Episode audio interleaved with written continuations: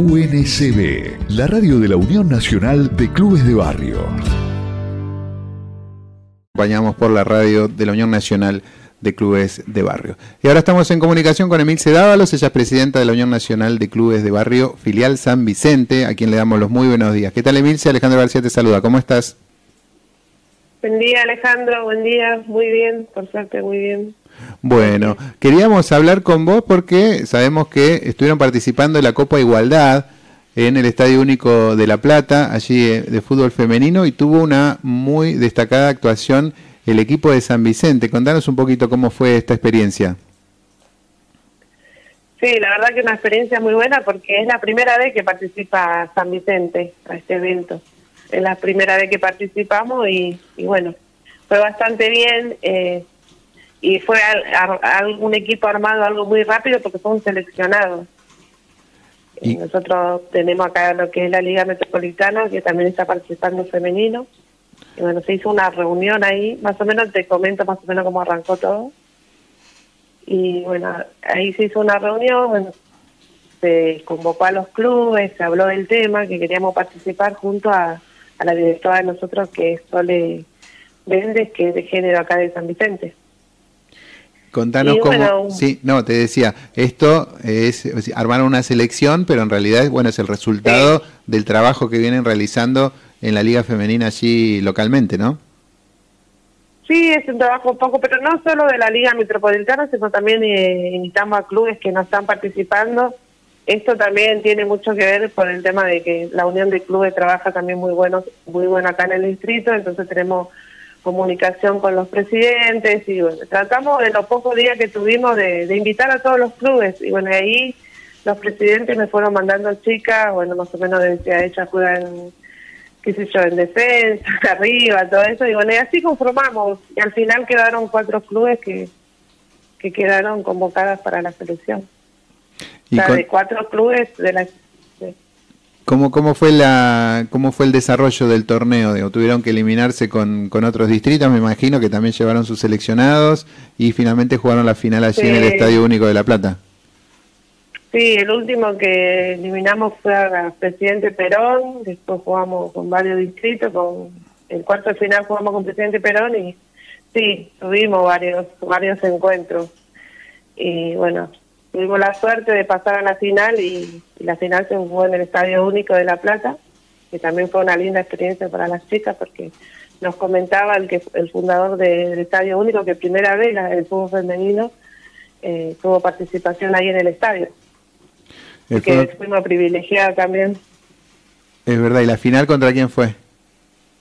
Contra Pehuajó, que perdimos uno arriba, pero fue un partidazo, la verdad que Mira, el Peguajó, que uno diría, ¿no? Un distrito, un distrito más chico, tal vez uno pensaría que no tendría eh, equipos por ahí tan, tan poderosos, ¿no? Sin embargo, mira vos, una sorpresa también, ¿no? Uno siempre los distritos del conurbano, a tener mayor cantidad de jugadoras, tiene también, eh, amplía las posibilidades de, de, seleccionar a las mejores, pero mira, así que Peguajó se obtuvo la, Copa de Igualdad. Y decíamos, vos hiciste mm, que trabajo con clubes de barrio, también de la Liga Metropolitana, el club, el fútbol femenino ha crecido muchísimo, ¿no? no solo en San Vicente, sino también en toda la Argentina, pero contanos puntualmente, ahí cómo, cómo se está desarrollando esta liga, se están sumando más jugadoras, más equipos, cada uno de los clubes ahora ya tiene su, su propio plantel femenino. Sí, sí, eh, nuestro intendente, la verdad que en ese sentido está portando muy bien con los clubes y, y todos los clubes ahora tienen la posibilidad también de, incluir el femenino, porque viste que también tenemos toda la tira completa de masculino y esto pasa siempre en todos los clubes, que el femenino siempre es el que está el último, el que no no, no le dan la cancha, todo eso, pero acá en este caso estamos tratando de, de que todos los clubes estén y participando. La mayoría de la Liga Metropolitana tiene fútbol femenino, muy pocos son los que todavía no tienen, pero la mayoría están teniendo. Y los clubes de barrio están participando en lo que es la liga municipal, los clubes que están jugando todavía, que no, no tienen posibilidad de jugar en la metro, también están en, en la liga municipal, que también hay un montón de equipos. O sea, por ese lado estamos muy muy conformes y contentas porque está creciendo un montón acá en nuestro distrito y yo veo también en los demás distritos que se habla por eso es re importante el Ministerio de la Mujer que también da oportunidad a estas chicas como Pehuajó, San Vicente y todos los clubes que vienen de la provincia tengan esa posibilidad ¿no? de competir, de conocer una cancha, un estadio. Eh, la verdad que yo de mi parte muy muy contenta visibilizar eso, que las mujeres también están, están teniendo su lugar en lo que es el deporte decías su lugar en el deporte. Además del fútbol femenino, hay más participación también en otras actividades de los clubes. Sabemos que históricamente también han participado en otras disciplinas, sin embargo en el fútbol últimamente ha tenido un crecimiento muy muy importante. ¿Cómo se las arreglan en materia de infraestructura? ¿No? Por el tema, vos decías a veces eh, los horarios de las canchas que la dejan para lo, lo, último, pero en el tema de vestuarios, de lugares en común para poder estar y tener la preparación, ¿se ha ido mejorando eso o adecuando los clubes también para que las chicas estén más cómodas?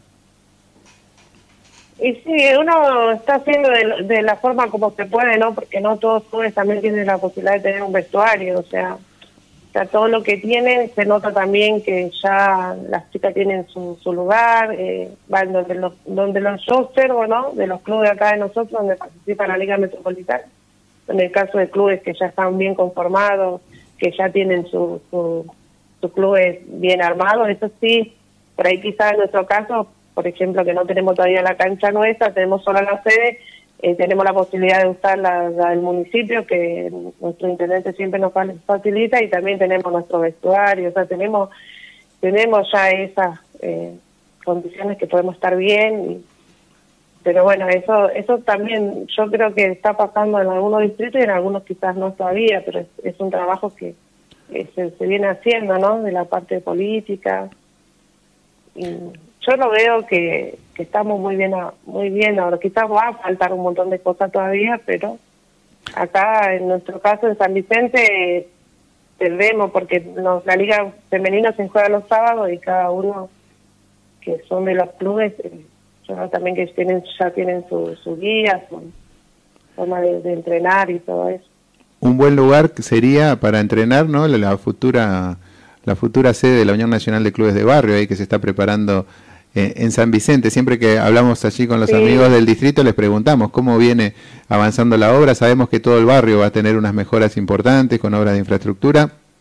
Pero bueno, la otra vez también hablamos con Cristian Gómez y también con otros funcionarios de San Vicente y hay mucha expectativa también para el desarrollo de este centro deportivo que, digamos, si bien es de la Unión Nacional de Clubes de Barrio, va a ser beneficioso para todos, para toda la región.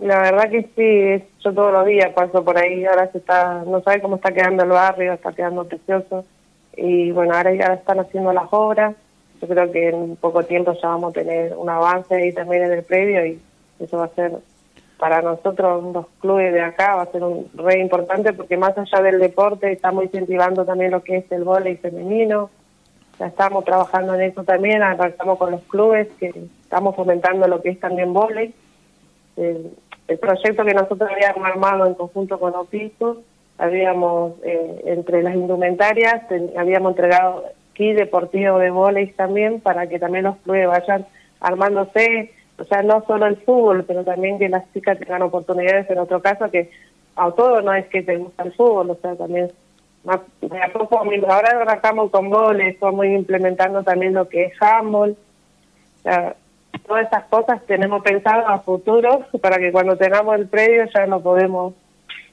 hacer todo ahí y bueno, ir avanzando todo lo que es deporte, ¿no? Hace poco se inauguró también el, el polideportivo Mujica en Alejandro Cor, también que es importante para, para la práctica de este tipo de deportes, como decías vos recién, como el vóley, también hay otros deportes, otras disciplinas que, digamos, tanto a las mujeres como, como a los hombres, eh, a los chicos, ¿no? De todos de todos los géneros le, es importante también para, para la práctica deportiva, por eso es fundamental el tema infraestructura. Decíamos que se está trabajando ahí, eh, que además las obras en los clubes vienen con mejoras en los barrios. Ha habido un cambio notable en el último tiempo de con respecto a la última gestión a cargo de, de Nicolás Mantegaza. Estamos muy cerca de una elección. Vos también sos concejal allí en San Vicente, en ese distrito. Eh, ¿Cuál sería el mensaje para los, los dirigentes de clubes y toda la comunidad que sabemos que, que ha tenido en las PASO, ¿no? Ha sido el intendente más votado, sin duda el candidato más votado. Sin embargo, ahora, bueno, viene la, sería como el partido real, más allá de esto que fue, algunos dicen, no una, una previa. Eh, el mensaje, vos como dirigente de clubes y también como dirigente política, de, del por qué seguir apoyando a, Nicolás Mantegazza. Y así, así es, porque nosotros acá en San Vicente, o sea, la padecimos, no solo en San Vicente, esos cuatro años que tuvimos, yo creo que la gente tiene que tomar un poco de conciencia a cómo estamos ahora y cómo fueron sucediendo las cosas años atrás. Porque ahora tenemos una posibilidad de tener un microestadio que no solo es para, o sea, el microestadio lo estamos usando todos los clubes de barrio, eh, todo lo que entraron en futsal masculino y femenino, está a disposición de los clubes, eso nunca hubiera pasado si es que no tuviéramos nosotros el intendente que tenemos. Y, bueno, que tomen conciencia, porque a veces la gente se equivoca mucho, porque creen historias, eh, historias falsas, porque yo digo, eh, pensar que otros no van a solucionar la vida, que ya, o sea, algo que ya hemos pasado. Yo lo que siempre le digo a los dirigentes que tengan en cuenta y que pongan en valor todo el trabajo que está haciendo nuestro intendente, que están haciendo la mayor parte, nosotros también sabemos que la organización de la Unión de Clubes viene trabajando en un montón de cosas, también una lucha increíble que para todo esto, para todo lo que está pasando, lo que se está creando, para los clubes de barrio, creo que hay que tomar conciencia en eso y pensar un poco y poner en valor. Que la gente no se equivoque, que no se equivoque con esto de creer historias falsas, yo le digo historias falsas porque todo lo de esto logro creo que yo sé que el intendente acá nosotros ganó, o sea, vamos, vamos, tuvimos una buena elección porque él trabajó un montón, trabajó con los clubes, con los barrios, increíble, tenemos escuelas, hospitales, o sea, el tema es también lo nacional, tenemos que pensar eso, qué futuro tenemos, qué futuro nos queda, ¿no? Y que hay que pensar y poner en valor todo lo que vamos a pasar y lo que venimos pasando de antes, ¿no? Nosotros tuvimos mala experiencia con los gobiernos anteriores acá, los clubes, y ahora es como que nos prestan atención, tenemos, eh, o sea, somos escuchados, estamos eh, con un gobierno que nos apoya, y eso es lo importante, que todos necesitamos. Justamente, ¿no? Cuando hay voces que reniegan del Estado, que lo quieren, ¿no? Con una motosierra cortarlo, eliminarlo directamente a todas sus funciones. Creo que San Vicente es un buen ejemplo de cuando bien administrado el Estado genera múltiples beneficios para toda la comunidad. Creo que eso es lo importante porque se demuestra con hechos concretos ahí, ¿no? Sí, acá sí, la verdad que sí, eh, estamos, yo siempre digo, somos muy bendecidos con el intendente que tenemos, trabaja un montón, eh, eh, está con, con todas las necesidades de su, del barrio, es un intendente que escucha, y, que muestra con acciones también. imagínense una universidad, o sea, algo muy lejano de acá teníamos y ahora vamos a tener dos universidades en Alejandro Cori y San Vicente. Nosotros acá tenemos todos los que estudiábamos antes, ¿no? Los que somos parte eh, a La Plata o en Loma o en Capital y, ahora vamos a tener universidad, que es algo muy importante para la sociedad también. Y si, si la universidad no va a funcionar tampoco, si es que no tenemos un apoyo nacional, y, todo eso hay que repensar también cómo vienen las cosas, ¿no?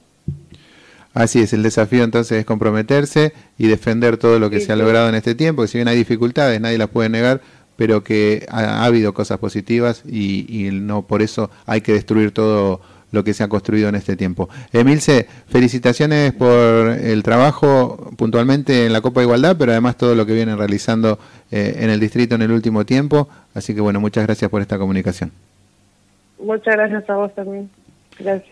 Ahí pasó Emilce Dávalos, la presidenta de la filial San Vicente de la Unión Nacional de Clubes de Barrio, hablando ahí de todo, eh, puntualmente de, decíamos, de la Copa de Igualdad, este subcampeonato que ha obtenido el equipo femenino del distrito y también ¿no? todo el trabajo que se viene realizando en San Vicente en los clubes de barrio y además en otros, en otros beneficios para los barrios y para toda la comunidad. UNCB, la radio de la Unión Nacional de Clubes de Barrio.